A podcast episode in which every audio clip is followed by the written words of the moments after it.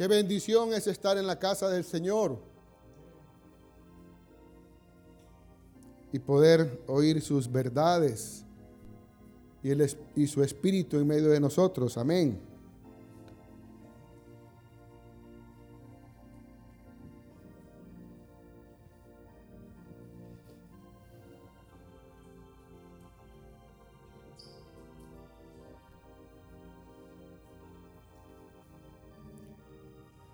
A perdonar. ¿De qué va a compartir el hermano Tomás? Yo voy a continuar compartiendo de las finanzas. Perdonen hermano, pero es lo que el Señor ha puesto en mi vida, en mi corazón, en estos últimos días, meses, años. Y como decía la profecía, acerca de aquellos que ponen su corazón en las riquezas de esta tierra y de este mundo. Yo quiero llevarlos al corazón de Dios y a que pongan sus finanzas y sus tesoros en el cielo, donde el orín, la polilla, no corrompe. Ahí estará segura. Ahí estarán seguras tus finanzas. Ahí estarán seguras tus riquezas. Y yo he venido compartiendo esto durante muchos domingos atrás. No sé si tú has hecho caso al mensaje, no lo sé. Yo sí. Cada vez que tengo oportunidad de hacerlo, lo hago. Pero no sé si tú lo has hecho. Pero si no lo has hecho, pues este mensaje que te recuerde hacerlo. Y si lo has hecho, que este mensaje te anime a hacerlo más y más. Hasta que le digamos, Señor, todo es tuyo. Nada es mío, Señor. Nada, todo es tuyo. Y si el Señor quiere volver a hablarte de este mensaje, es porque él quiere arrancar de tu corazón el amor al dinero. A Él no le interesa un, peso tuyo. A Dios no le interesa un peso tuyo. No lo necesita. Él es el dueño del oro y de la plata. No necesita un peso tuyo. A ti te necesita. Tú eres el que necesitas dar más para desprenderte del amor al dinero que tienes y que tengo. A ti y a mí es que nos urge dar más. Y si Dios nos pide más es porque quiere salvarnos de nuestro propio corazón que ama el dinero. ¿Entienden? Que los únicos beneficiados en esto somos nosotros. No ocupa un peso tuyo para nada. En lo absoluto. Cuando Cristo iba con Pedro y llegaron los a cobrarle los impuestos, le dijeron, Señor, no has pagado los impuestos. Y entonces el Señor le pregunta a Pedro, Pedro, ¿quiénes tienen que pagar impuestos? ¿Los hijos o los extranjeros? Los extranjeros, le dijo. Bueno, para que no se ofendan, vamos a pagarle los impuestos. Pero Jesús y Pedro no andaban un peso. Porque si hubieran andado las cuatro dracmas que tenían que pagar, no le hubiera dicho a Pedro, Pedro, ve, tire el anzuelo y del, primero del primer pez que saques, ábrele la boca, Pedro, y sacarás cuatro dracmas. Pero un estatero que son cuatro dracmas. Para que pagues tus dos dracmas y mis dos dracmas. Pedro y Jesús no andaban dinero. Pero le dijo a un pez allá en el mar. ¿Y cómo ese pez tenía el estatero? No ocupa un peso tuyo, ni un peso mío. ¿Entienden? No lo ocupa.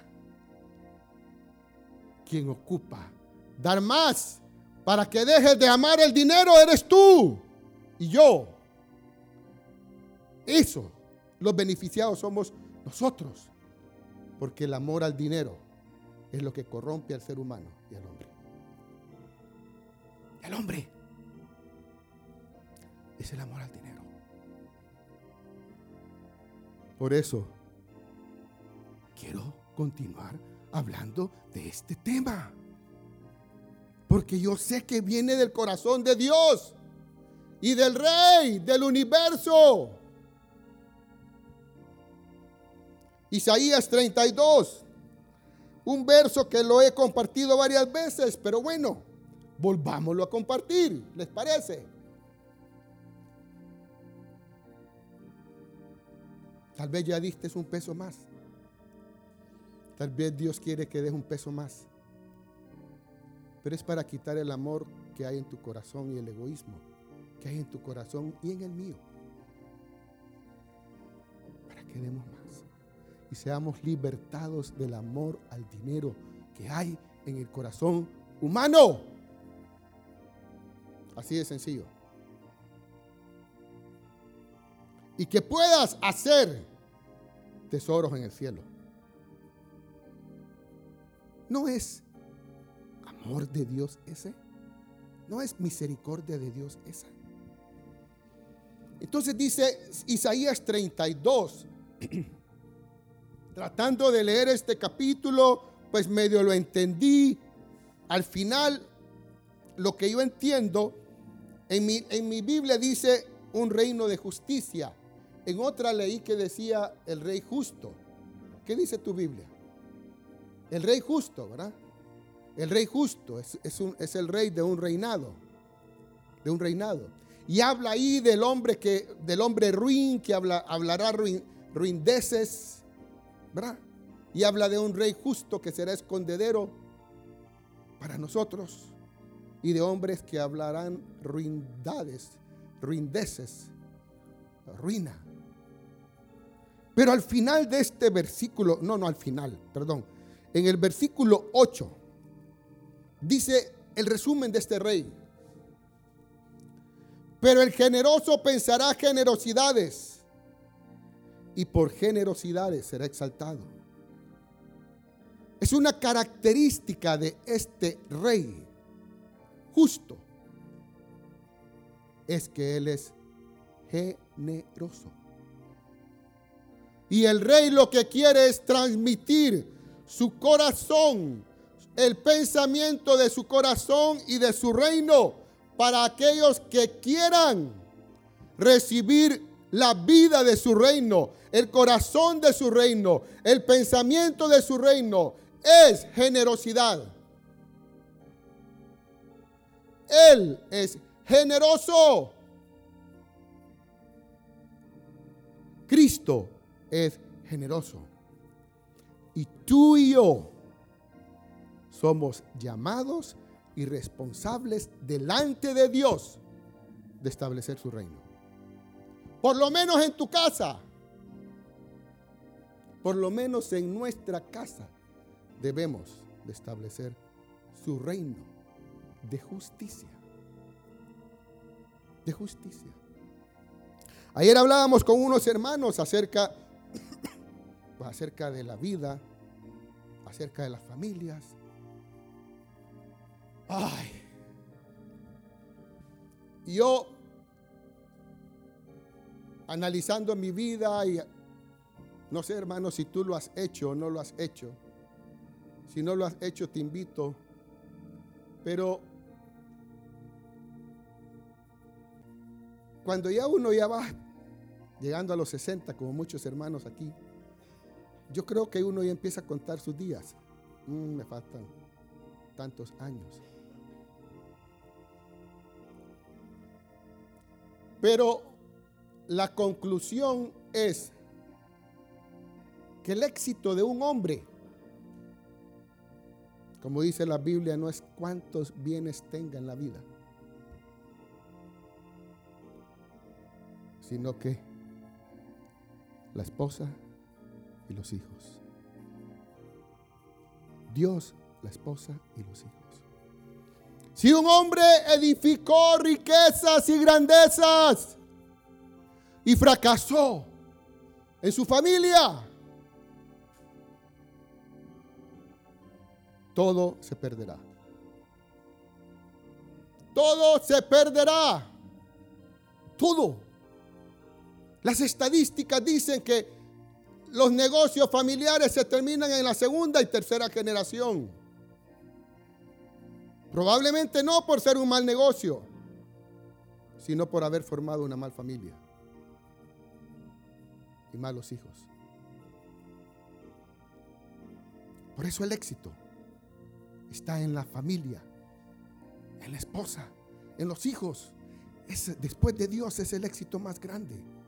Es haber construido una familia, es haber educado hijos que van a poder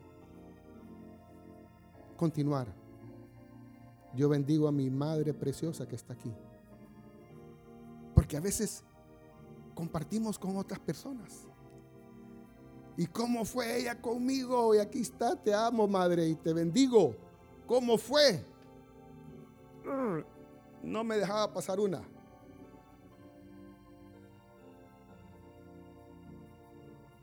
Y yo estoy tratando de hacerlo con mis hijos también. Porque ese es el éxito. Podemos estar juntos como familia y disfrutar. Y eso hablábamos ayer con otras familias. Qué bendición poder reunirnos como familia. Disfrutar a los hijos, los nietos. Qué bendición. Ese es el éxito. Y el gozo más grande que uno puede tener. Todo lo demás viene por añadidura.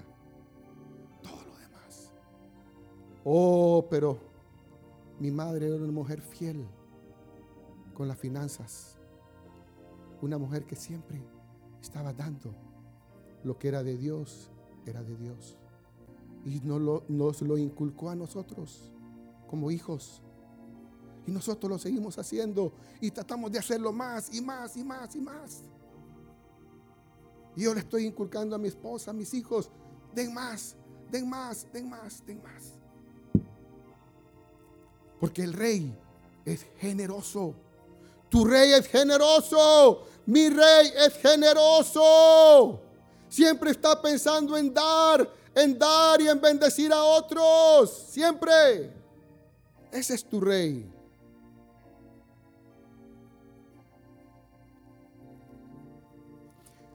Vamos a 2 Corintios 9.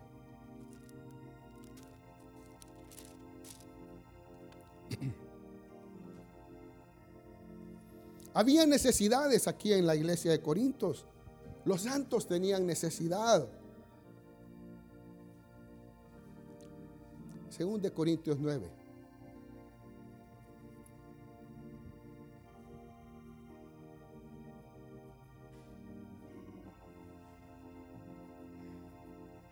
Dice Pablo, cuanto a la administración por los santos, para los santos, es por demás que yo os escriba pues conozco vuestra buena voluntad de la cual yo me glorío entre los de Macedonia, que acá ya está preparada desde el año pasado y vuestro celo ha estimulado a la mayoría. Pero he enviado a los hermanos para que nuestro gloriarnos de vosotros no sea vano en esta parte, para que como lo he dicho, estéis preparados. No sea que si vinieren conmigo algunos macedonios y os hallaren desprevenidos, nos avergoncemos nosotros, por no decir vosotros. De esta nuestra confianza. Por tanto, tuve por necesario exhortar a los hermanos que fuesen primero a vosotros y preparasen primero vuestra generosidad antes prometida, para que esté lista como de generosidad y no como de exigencia nuestra. La siguiente parte en mi, en mi Biblia dice, el dador alegre. Pero esto digo, El que siembra escasamente, también segará escasamente. Y el que siembra generosamente, generosamente también segará. ¿Cuánto has sembrado tú ahorita? ¿Cuánto has sembrado? X, ¿verdad?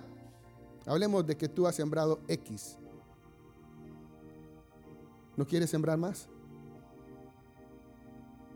Ya sembraste una parcelita. ¿No quisiera sembrar otra parcelita? Para cosechar más. Yo te animo que lo hagas. Si siembras escasamente, escasamente vas a cosechar. Si siembras uno, vas a, cosechar al, múltiplo del Señor, pues 30 tal vez. Si siembras dos, si siembras tres, si siembras cinco, si siembras 20, si siembras 100, si siembras 200, así vas a cosechar. ¿Cuánto has sembrado? ¿Quisieras sembrar más? ¿Quisieras sembrar más? ¿Quisieras dar más al Señor? ¿A su reino? ¿Quisieras poner más en el tesoro celestial? Donde ese dinero no se va a corromper, corromper, ni se va a arruinar. Y dice, el Señor te promete que a medida que des más, tu corazón va a estar ahí. Él va a traer tu corazón a Él. Mira lo que dice ahí. Tú das más con gozo y alegría. Y Señor, hoy oí el mensaje y yo voy a dar más. Y entonces Dios te promete esto. Cada uno de, como propuso en su corazón, no con tristeza ni por necesidad, porque Dios ama al dador alegre. Él va a darte más de su amor. Si tú le das más a Él con gozo y alegría, Señor, por eso aquella viuda dio todo lo que tenía. Y el Señor la, la, exalta ahí en la Biblia. Y dice, ahí no dice que ah, llegó el, el fariseo, no dice que llegó el, el publicano a dar más. Él exaltó a la viuda porque dio todo lo que tenía. Todo. Esa viuda quedó escrita ahí en la Biblia porque dio todo lo que tenía. Y Dios, tu Dios te dice que si tú le das más, Él te va a amar más. Y va a darte más de su presencia. ¿No quieres eso? ¿No quieres ser amado por Dios? Si das con contentamiento y alegría a tu Dios.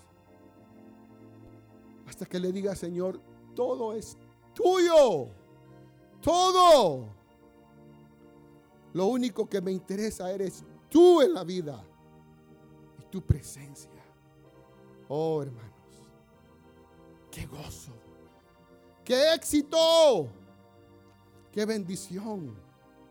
Y la bendición vendrá sobre tu familia, sobre tus renuevos, sobre tus santos, sobre tus hijos alrededor de tu mesa serán como olivo ahí alrededor de tu mesa, fluyendo el aceite a través de ellos y la vida a través de ellos. Oh, hermanos, qué bendición. ¿No quieres eso? Yo sí lo quiero. Yo sí lo quiero. Porque Dios ama al dador alegre. No tengo, hermano. La viuda no tenía nada. Y lo dio todo. Todo lo dio la viuda. Todo su sustento. Porque más grande era el amor de su Dios que lo que tenía. Todo lo dio la viuda. Todo. A ti y a mí nos sobra. ¿Sí o no? Podemos darnos tantos lujos. la viuda lo dio todo. Todo.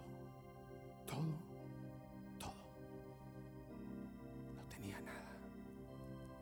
Pero su nombre quedó escrito en la Biblia para la eternidad. ¿No quieres que tu nombre sea escrito libro de la vida para la eternidad? Porque serás amado por tu Dios si apenas comienzas a dar más. ¿Quién está más interesado en bendecirte a ti? De Dios. No le interesa un peso tuyo. Quiero que salgas con eso en tu corazón y que quede grabado en tu mente. Si crees tener, a tu Dios no le interesa un peso tuyo. Lo puedes tener en tu cuenta, no hay problema. Es tuyo. Pero si le das a Él, quiere amarte. Quiere amarte. Porque Él ama al dador alegre. Quiere amarte. Quiere amarte. Quiere bendecirte con su presencia.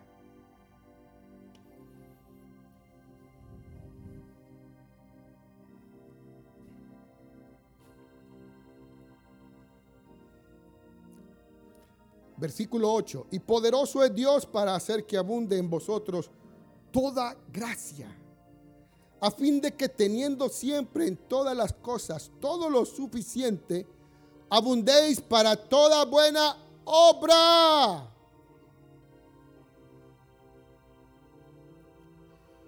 Los grandes hombres.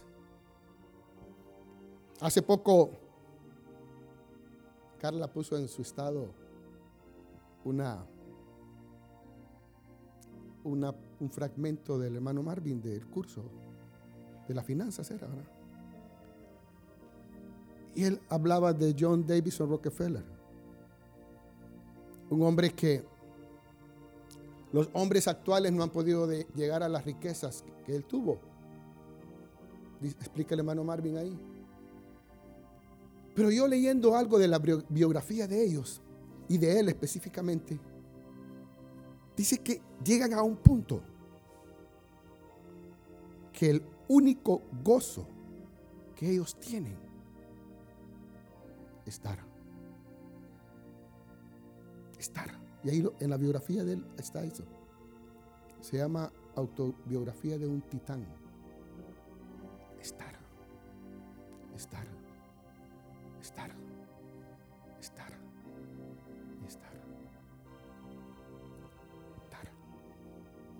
Dar.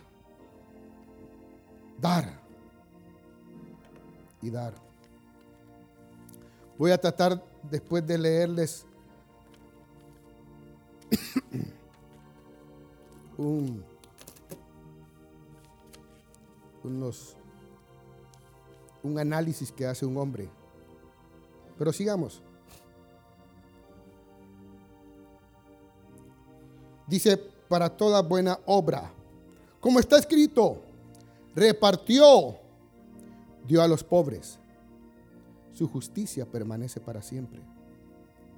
¿Podemos visualizar eso? Ahí dejémoslo. ¿Cómo está escrito? ¿Qué hizo? Ramón, Over, eh, Alberto, empezó a repartir. Bueno, Robert, pastor, empezó a repartir. Dio a los pobres. ¿Quién hizo eso? Cristo. Él repartió. Esto es tuyo. Dio a los pobres. ¿Qué hizo eso? Dice que su justicia, ese hecho de repartir y de dar a los pobres, hizo que su justicia permaneciera para siempre ¿Ves el efecto que hace acerca de la justicia? ¿Mm? Dar a los pobres es justo y genera justicia.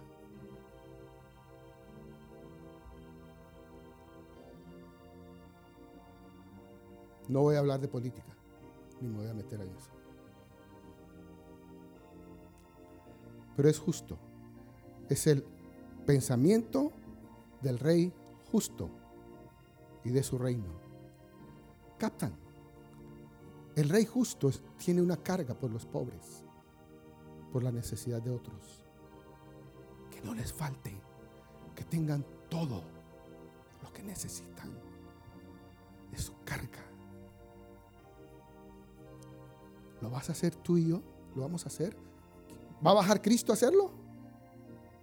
¿Va a bajar Cristo a darle de comer a los pobres? ¿O lo vas a hacer tú o lo, voy a hacer yo? Somos los llamados a hacerlo. Somos los llamados a hacerlo. Tú y yo. Su pueblo, su reino. Aquellos que quieran ser semejantes a Él. Somos llamados a hacerlo. Y el que da semilla al que siembra y pan al que come, proveerá y multiplicará vuestra sementera y aumentará los frutos de vuestra justicia. ¿Quieres tener frutos de justicia y amarte un hombre justo? Edgardo Díaz ¿Quieres llamarte un hombre justo? Te presento el camino. Da a los pobres. Renuevo. Da a los pobres. Y tendrás frutos de justicia.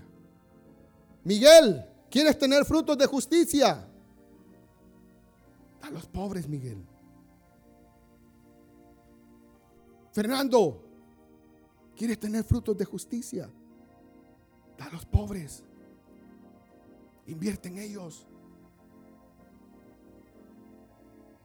Roberto, David, Leo, todos queremos tener frutos de justicia.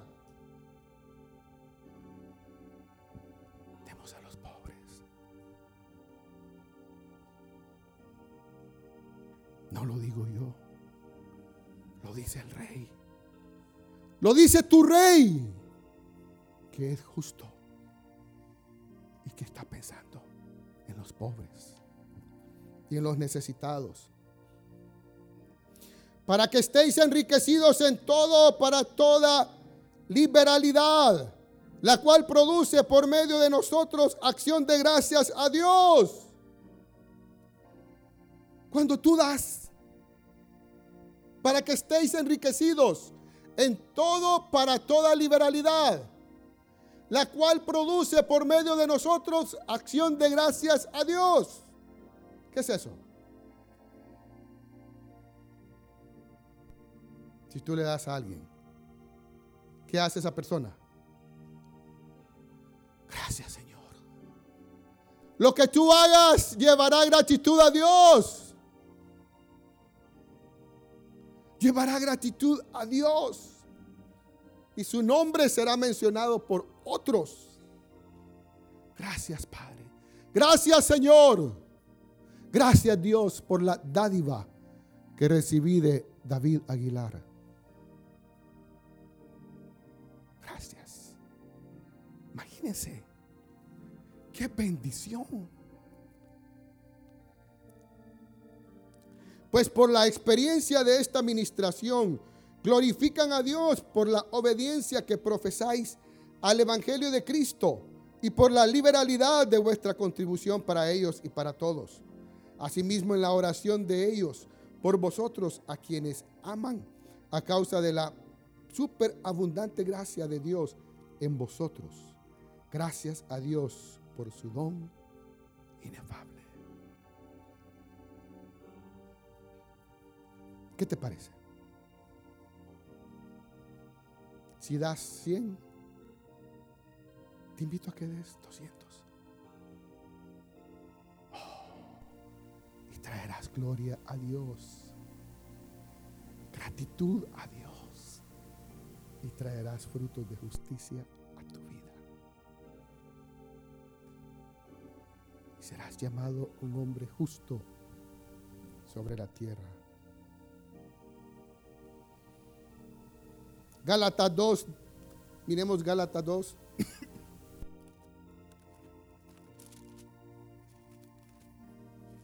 los grandes hombres, los grandes apóstoles, las columnas de la iglesia primitiva se encontraron. Pablo llegó a Jerusalén con Bernabé y Timoteo y se encontró con Pedro, Jacobo y Juan. Y Pablo, Pablo comenzó a compartir con ellos el Evangelio de Cristo, porque cada uno de ellos recibió el Evangelio por separado. Pablo en el monte Sinaí, Pedro, Jacobo y Juan caminaron con Cristo, lo oyeron, lo vieron, lo palparon.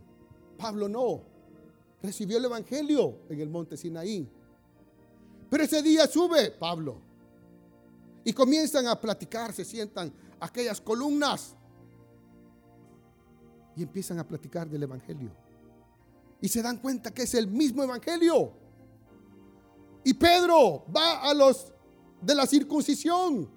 Y Pablo va a los de la incircuncisión.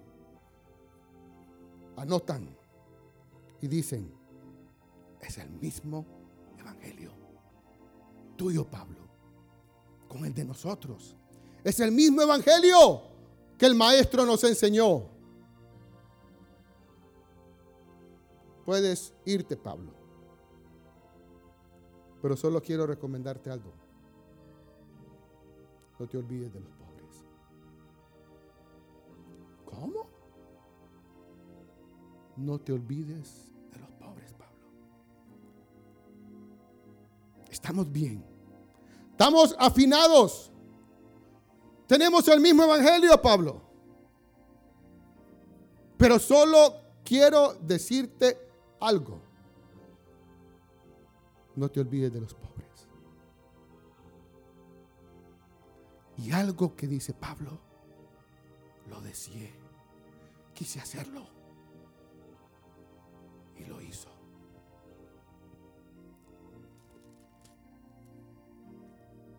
Solamente nos pidieron que nos acordásemos de los pobres, lo cual también procuré con diligencia hacer. Las grandes columnas, los grandes apóstoles tenían como carga principal y una evidencia del Evangelio de Cristo, la carga de los pobres y de dar a otros y de bendecir a otros.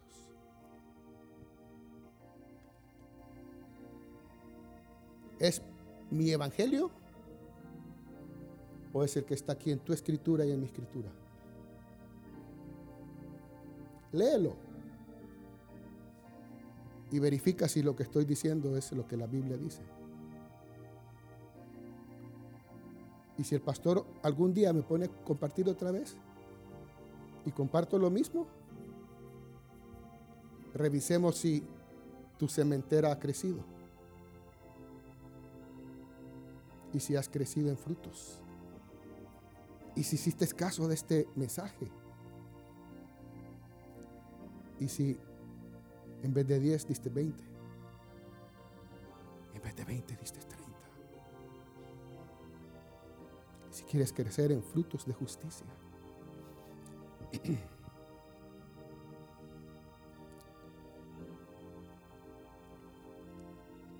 Y para terminar, que temprano vamos a terminar. Primera de Crónicas, uno de mis versos favoritos.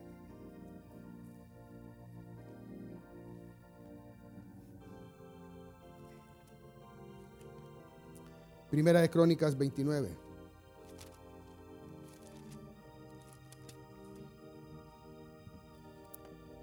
Ojalá podamos visualizar esta escena. Y yo ya lo he compartido y lo voy a volver a decir Pero David, el rey, estaba en una asamblea probablemente similar como esta. Como esta. Yo no soy David, mucho menos el rey. Pero supongamos que yo sea David y el rey. Pues porque él está en una asamblea similar a esta. Y él comienza a hablar. Y miren hermanos, en este capítulo se está exponiendo la sucesión de su reino. Hermanos varones, escuchemos. Escuchemos, hermanos varones. Escuchemos. Aquí hay sabiduría para nosotros. Pero en este capítulo, Él se para delante de la asamblea. Y también en este capítulo, Él expone la sucesión de su hijo en su reino. Y declara la tarea y la responsabilidad que su hijo tenía que tener como sucesor en su reino.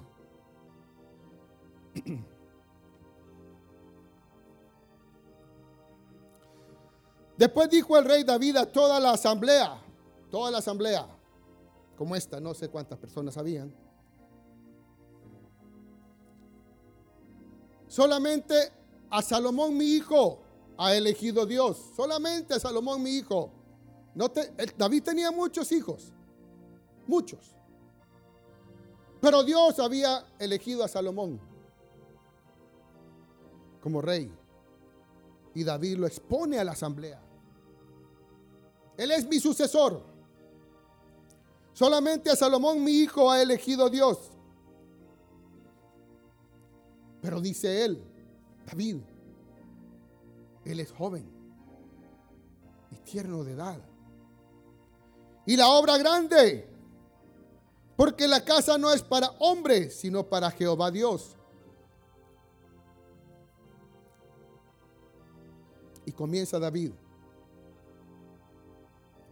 a hablar, exponer y a decir todo lo que él había dado, preparado con todas sus fuerzas para la casa de su Dios, para la construcción de la casa de su Dios, que iba a ser sublime y grande sobre las naciones. Yo con todas mis fuerzas he preparado para la casa de mi Dios, con todas mis fuerzas, con trabajo, con esfuerzo, con dedicación, He preparado para la casa de mi Dios.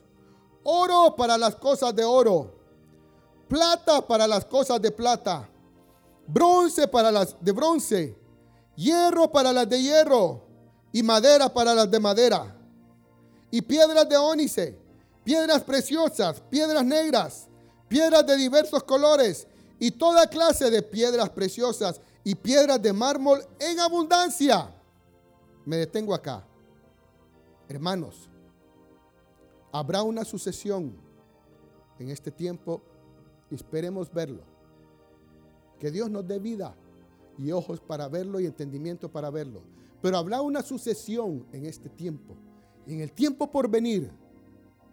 Porque ahorita reina sobre la tierra una persona a quien Dios le ha dado los reinos.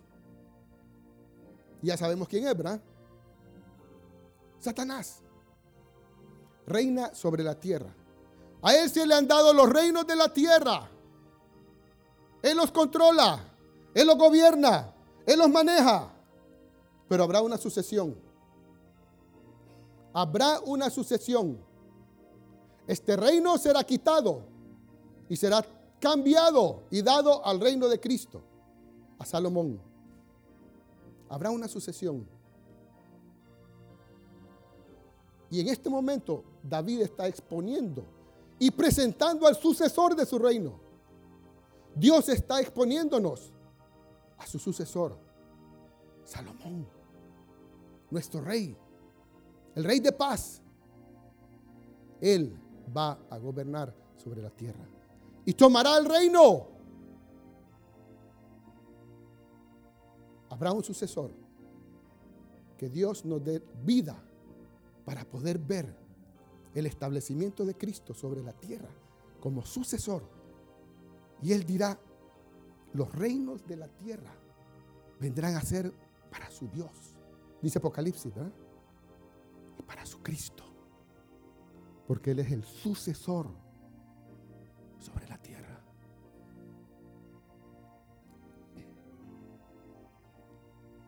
¿Quieres edificar esa casa? ¿Quieres edificar ese reino? David lo está haciendo. Oh, mi sucesor va a construir la casa de mi Dios sobre la tierra. Qué lindo. Versículo 3. Además de esto, por cuanto... Vamos a ver. Es que esta parte me encanta, hermanos, me encanta. Porque todo lo que primero él recolectó era de su reino.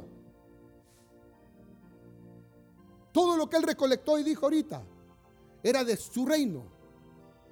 De su reino. Estamos. Pero miren las palabras de David que dice aquí.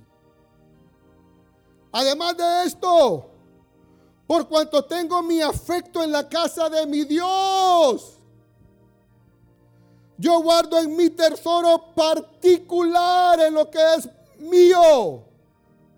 No es del reino. Es mío, mío, mío, mío, mío. Por cuanto tengo el afecto por la casa de mi Dios, yo guardo en mi tesoro particular lo que es mío. Oro y plata que además de todas las cosas que he preparado para la casa del santuario, he dado para la casa de mi Dios. ¿Cuánto amaba este hombre a su Dios?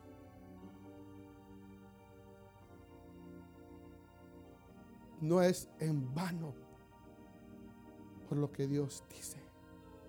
Él es conforme conforme a mi corazón. Y su trono y su reino será eterno. Porque él amaba tanto a su Dios que todo lo que era él era de su Dios. Oh hermanos, es el corazón del reino y el corazón del rey quisieras tú tener parte de ese corazón? ¿No quisieras tú? Yo te invito, te animo que lo hagamos con esfuerzo. Oh, hoy voy a dar más a la casa de mi Dios, más a los más a la campaña evangelística. Porque cuántas moradas nuevas de Copán están ahora en la casa de Dios. Porque en la casa de muchas moradas hay, en la casa de mi Padre. Tú eres una y si llegaron cinco moradas anoche, si llegaron diez moradas nuevas a la casa de Dios por el ministerio evangelístico del hermano Josías, ¿no quisieras invertir ahí? En esas moradas eternas. La casa de tu Dios.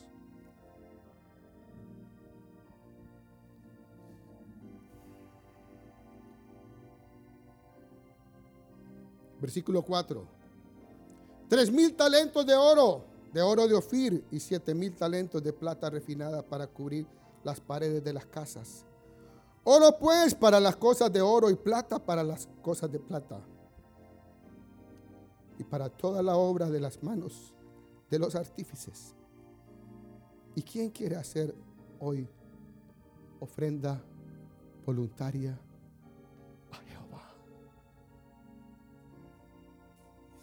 ¿Pueden imaginarse eso?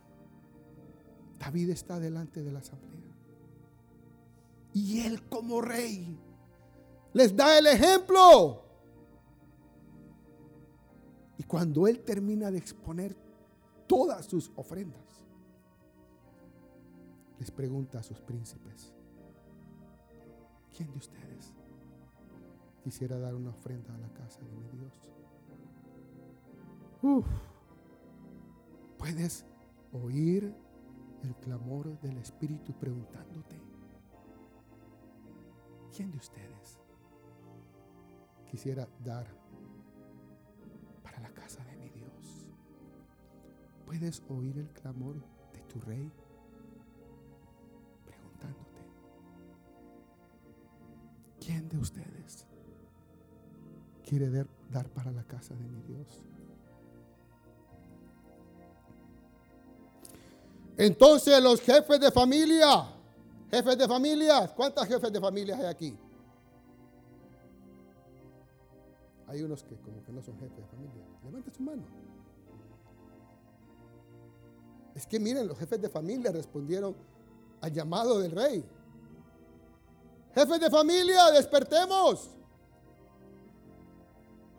Entonces, ¿qué dice ahí? Las mujeres de las familias, entonces los jefes de familia y los príncipes de las tribus de Israel. ¿Cuántos príncipes de las tribus de Israel hay aquí? Hermanos, tengamos un concepto de Dios sobre nosotros.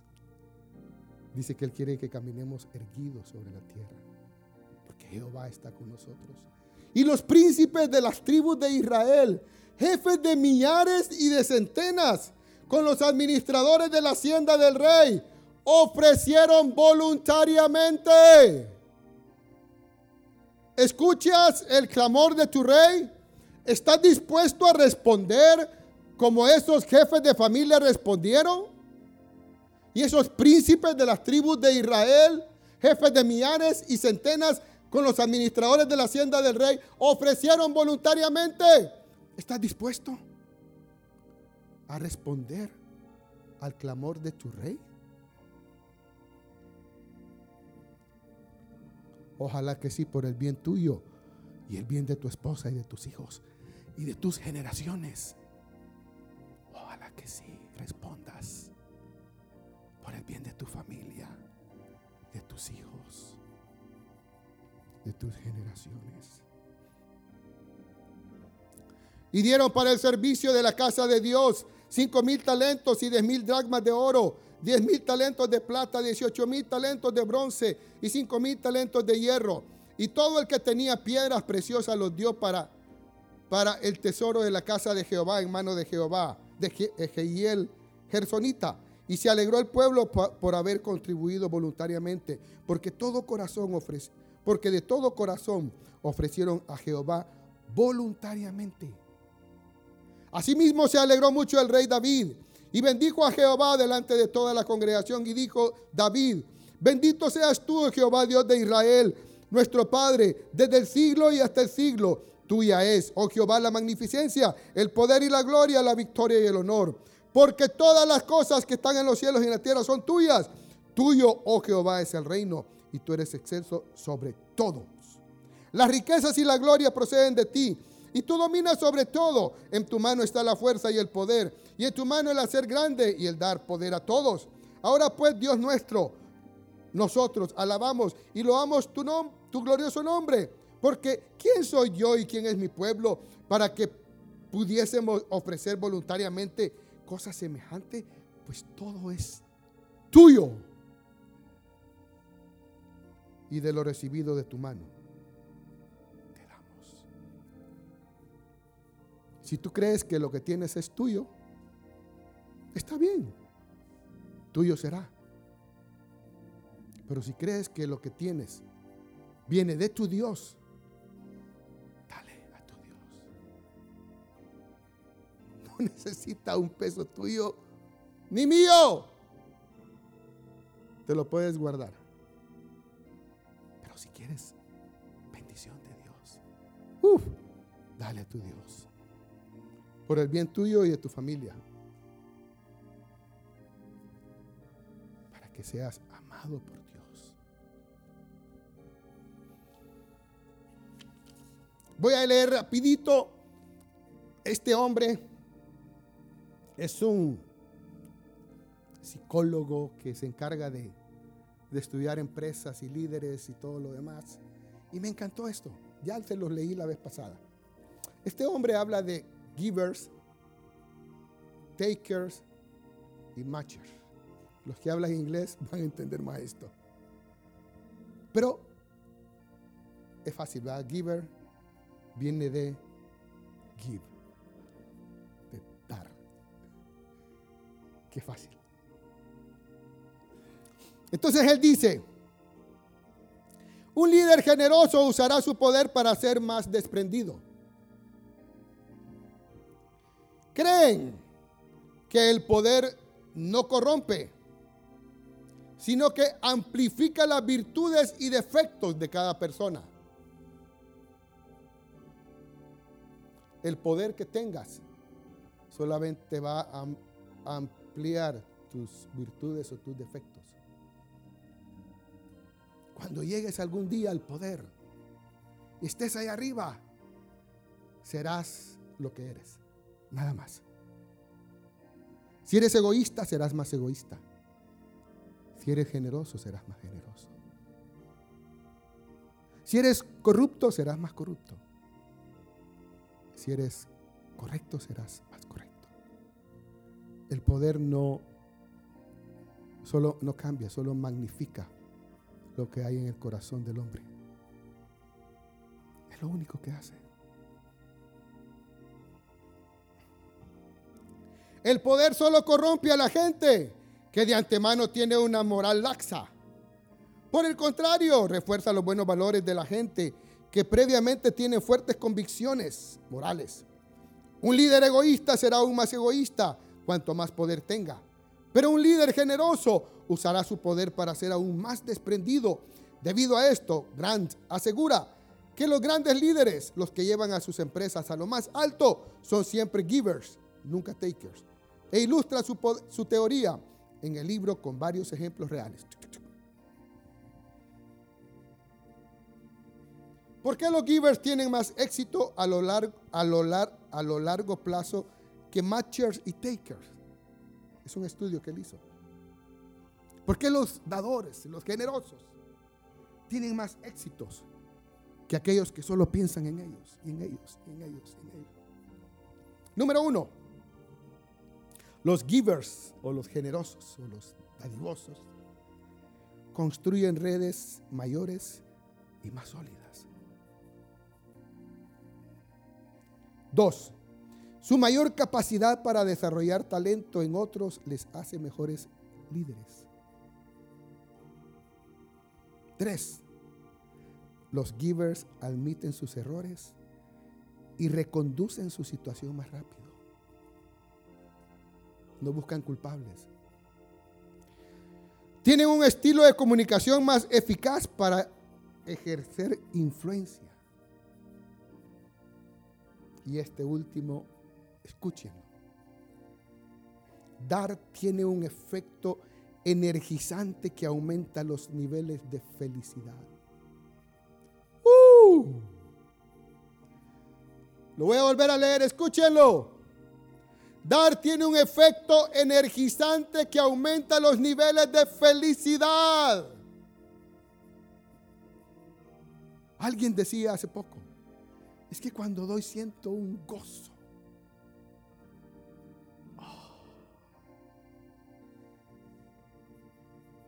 justicia, paz y gozo. Imagínense tus obras justas a través del dar. Paz y gozo. ¿Podemos establecer entonces el reino de Cristo ya? Como decía alguien, aunque sea en mi cuarto. Darnos distrae de nuestros problemas, añade significado a nuestras vidas y nos ayuda a sentirnos valorados por los demás. Las personas más felices ganan de promedio más dinero, obtienen calificaciones más altas de rendimiento, toman mejores decisiones y contribuyen más en sus organizaciones.